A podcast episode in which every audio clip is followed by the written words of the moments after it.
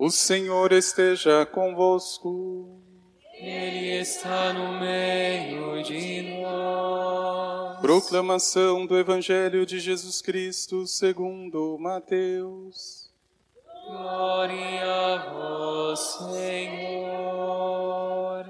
Naquele tempo, Jesus começou a mostrar a seus discípulos que devia ir a Jerusalém e sofrer muito da parte dos anciãos dos sumos sacerdotes e dos mestres da lei, e que devia ser morto e ressuscitar no terceiro dia.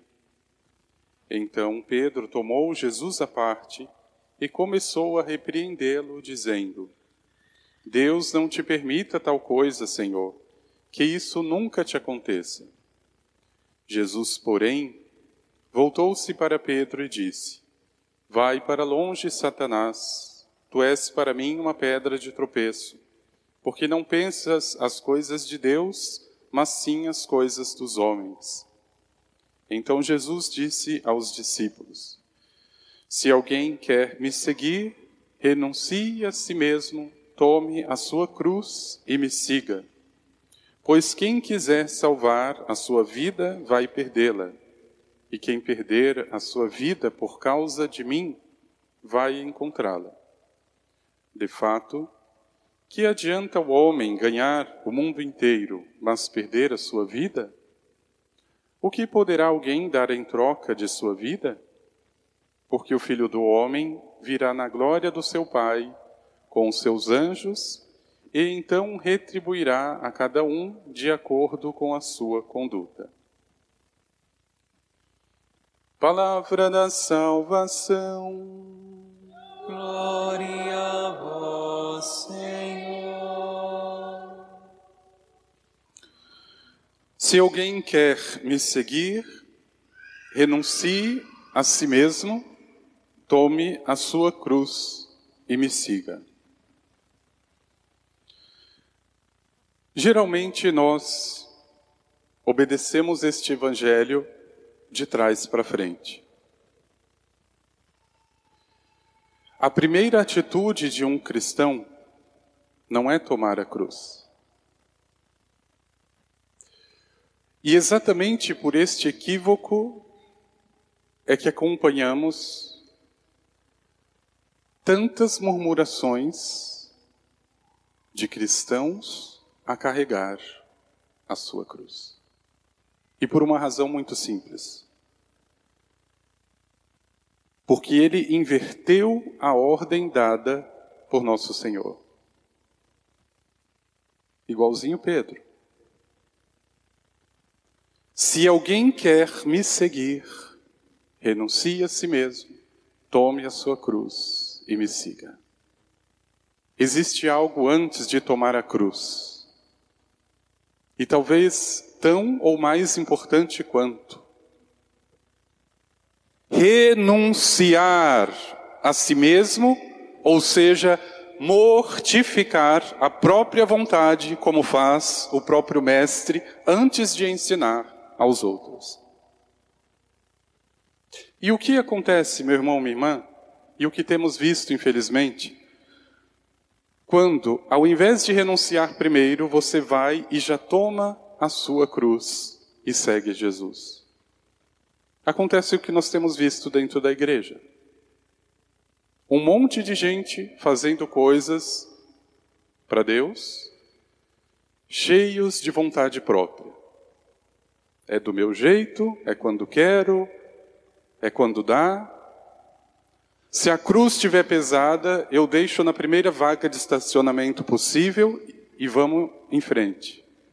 É mais ou menos isso. Não se obedeceu a ordem dada por nosso Senhor.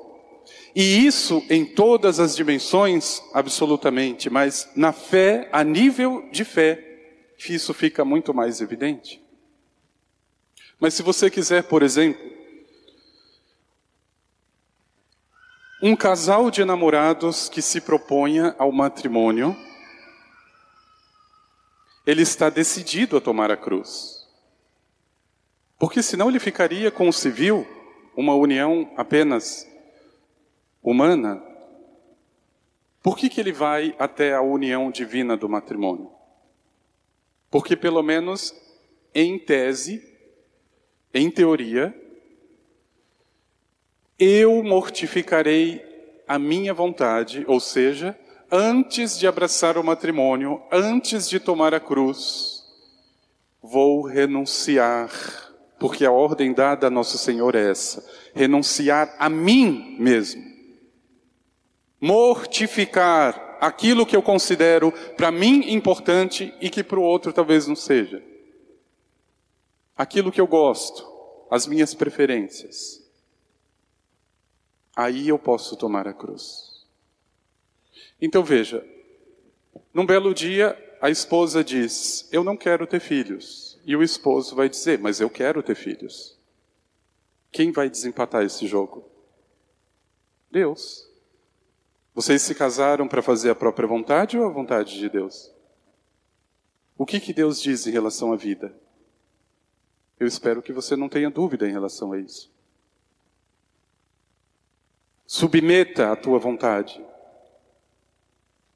Ela não é e não pode ser o critério da decisão na vida de uma família. E exatamente hoje, a causa de tantos divórcios e destruições de famílias é esta briga da vontade própria. Cada um tem razão, cada um quer do seu jeito e ninguém se submete. Eu não gosto de alho, mas a minha esposa gosta. E como que vai sair esse arroz desse jeito? Ô meu irmão, é muito simples. Ninguém vai morrer se não colocar o alho no arroz. Ou o contrário, você pode mortificar a tua vontade, comer aquilo que você não gosta. Você está dizendo primeiro para si mesmo e principalmente para o demônio: eu não sou escravo da vontade, eu sou senhor da própria vontade. Eu estou acima disso. Gosto ou não gosto? Dane-se. Se é para o bem do outro, se é para ajudar o outro. Submeto, mortifico a minha vontade. Na primeira leitura existe um exemplo claríssimo do que seja a grande luta do homem e da sua vontade contra Deus. Jeremias, numa das passagens mais deprimentes e mais difíceis da sua vida. Seduziste-me, Senhor, e eu me deixei seduzir. Muitos tomam essa passagem como um trecho romântico, mas veja, a sedução é você enganar o outro. Uma pessoa que está seduzida é uma pessoa que está enganada. É diferente de conquista. O profeta aqui não está dizendo para Deus: conquistaste-me, Senhor, e eu fui conquistado por vós. Não, ele está numa profunda crise depressiva. O Senhor me enganou, tu me enganaste, Senhor, e eu me deixei enganar. A tua palavra tornou-se motivo de irrisão diante dos outros. Eu sou motivo de chacota.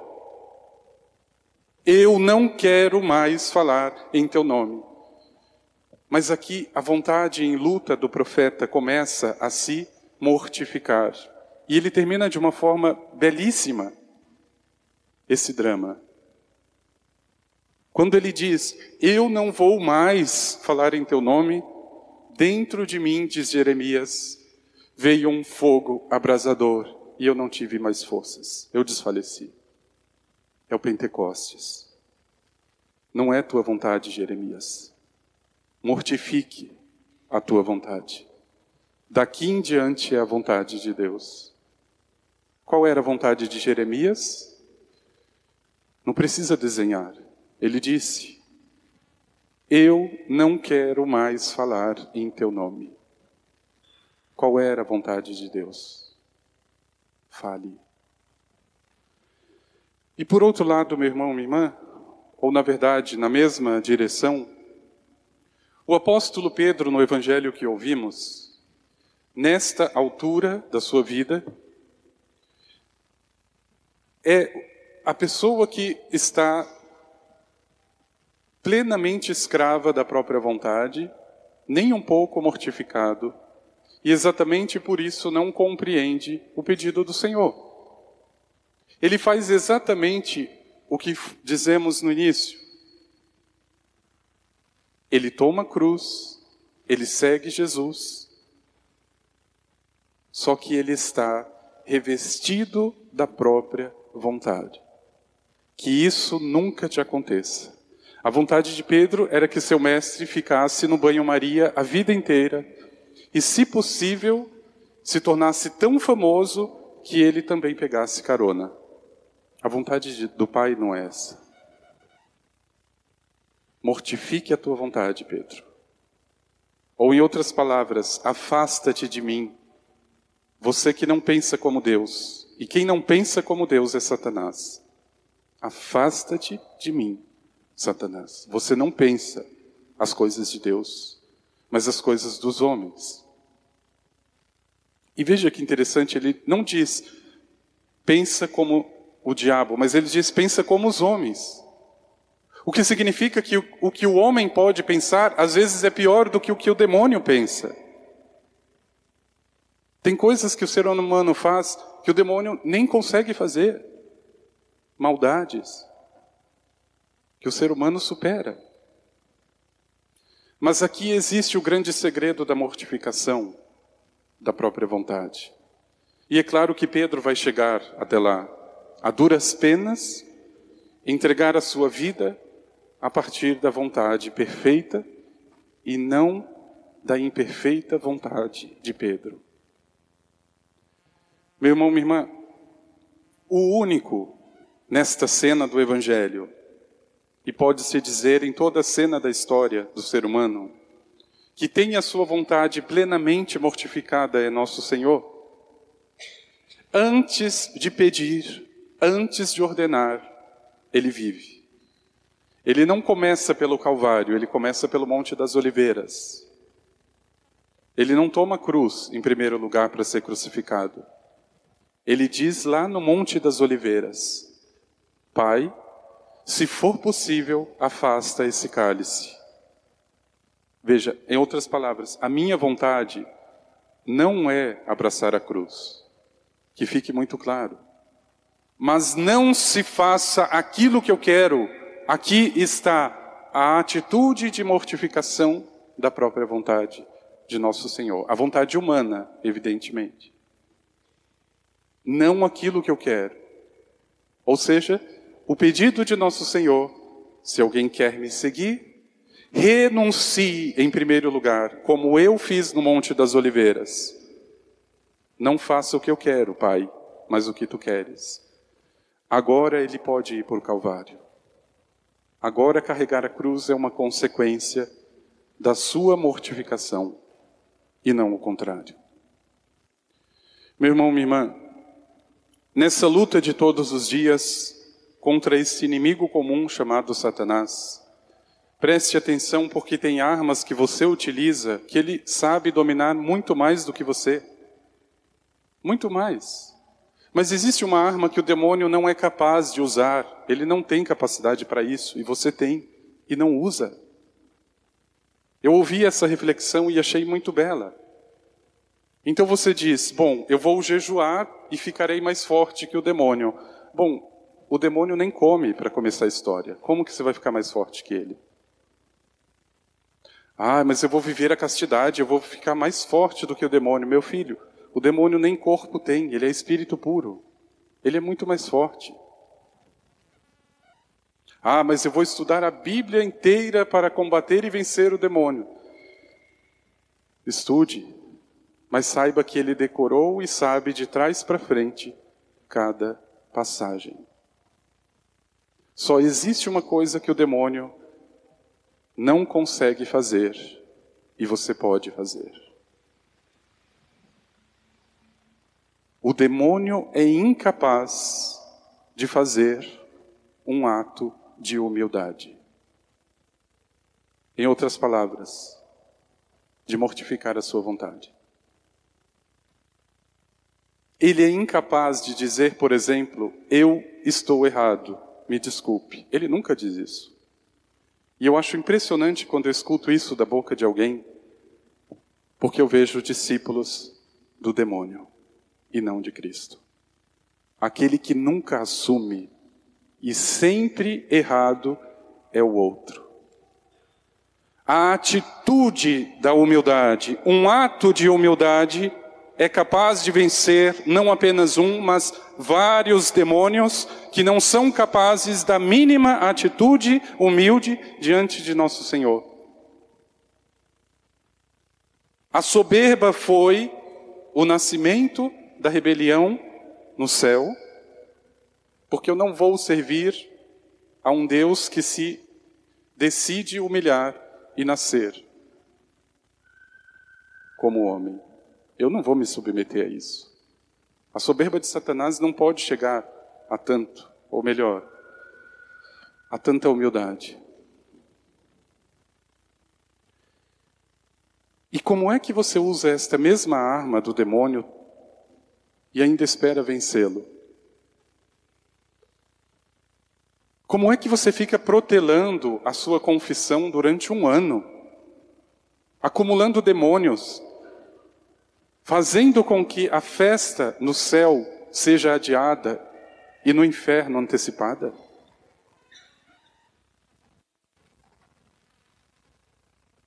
Veja, meu irmão, minha irmã, é preciso ter muito clareza a respeito de algumas coisas. Para o mundo, a pessoa que faz a própria vontade é aplaudida. Essa pessoa tem todos os holofotes. Só que a pessoa que só faz a própria vontade, ela não é livre. Por definição, se eu faço só aquilo que eu quero, eu sou escravo da minha vontade e não senhor da minha vontade. A beleza de nosso Senhor Jesus Cristo, a grandeza profunda da sua humanidade, é porque, mesmo não querendo a cruz, ele se submete. É aqui que o demônio é vencido. O filho do homem não é escravo da sua vontade, é senhor. E por isso, meu irmão, minha irmã, colocando-se nessa batalha que muitas vezes você ignora,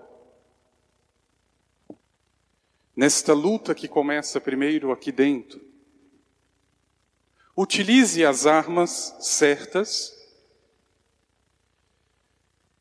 para se tornar mais forte que seus inimigos. E a primeira delas, mortifique a tua vontade. Você pode carregar a cruz mais pesada do mundo. Se você estiver carregando com as suas vontades, não adianta nada ainda que eu atire o meu corpo às chamas, se eu não tiver a capacidade humilde de me mortificar, porque isso é amor, não adianta nada. Ainda que eu entregasse o meu corpo para as feras e eu não tivesse essa capacidade, chamada caridade, de me mortificar, de deixar a vontade perfeita prevalecer. Não adianta nada. Você cuida da tua mãe que está doente? Você cuida do teu pai que tem problema com alcoolismo? Você cuida de um filho problemático com drogas? Você já carrega a cruz. Mas será que você não está carregando com as tuas próprias vontades? Será que não existe um passo antes? A mortificação não é aquilo que eu quero, que eu penso, é o que Deus quer, o que Ele pensa. Meu irmão, minha irmã, é pedir a Nosso Senhor Dá-me a graça da mortificação da própria vontade, Isso em todas as áreas da minha vida e, sobretudo, na fé. Veja, quantas pessoas cercadas de boa vontade, e aqui na verdade é uma armadilha. Ajuda, faz tudo, ajuda quem pode, quem precisa.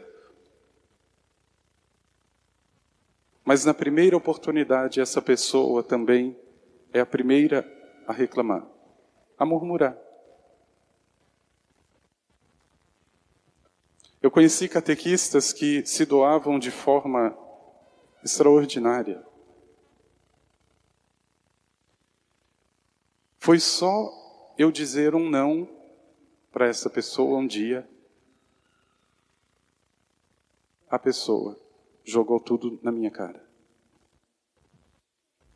Estava carregando uma cruz, seguindo o nosso Senhor, cheia de vontade própria. Tem que ser do meu jeito. Do meu jeito. Meu irmão, minha irmã, que nosso Senhor, como fez com Jeremias, utilize as várias escolas e as várias oportunidades que nos é dada, e talvez a maior delas, a família, essa grande escola de mortificação, para aprender o que significa seguir nosso Senhor como Ele pede, como Ele espera ser seguido e não como eu quero segui-lo. Porque perceba, é mais uma vez a bendita vontade. Seguir Jesus não é difícil. Porque eu faço quando dá, eu vou até onde eu quero, não é difícil. O mais difícil é o primeiro passo que ele pede: renunciar a si mesmo, mortificar a si mesmo. Vamos pedir ao Senhor.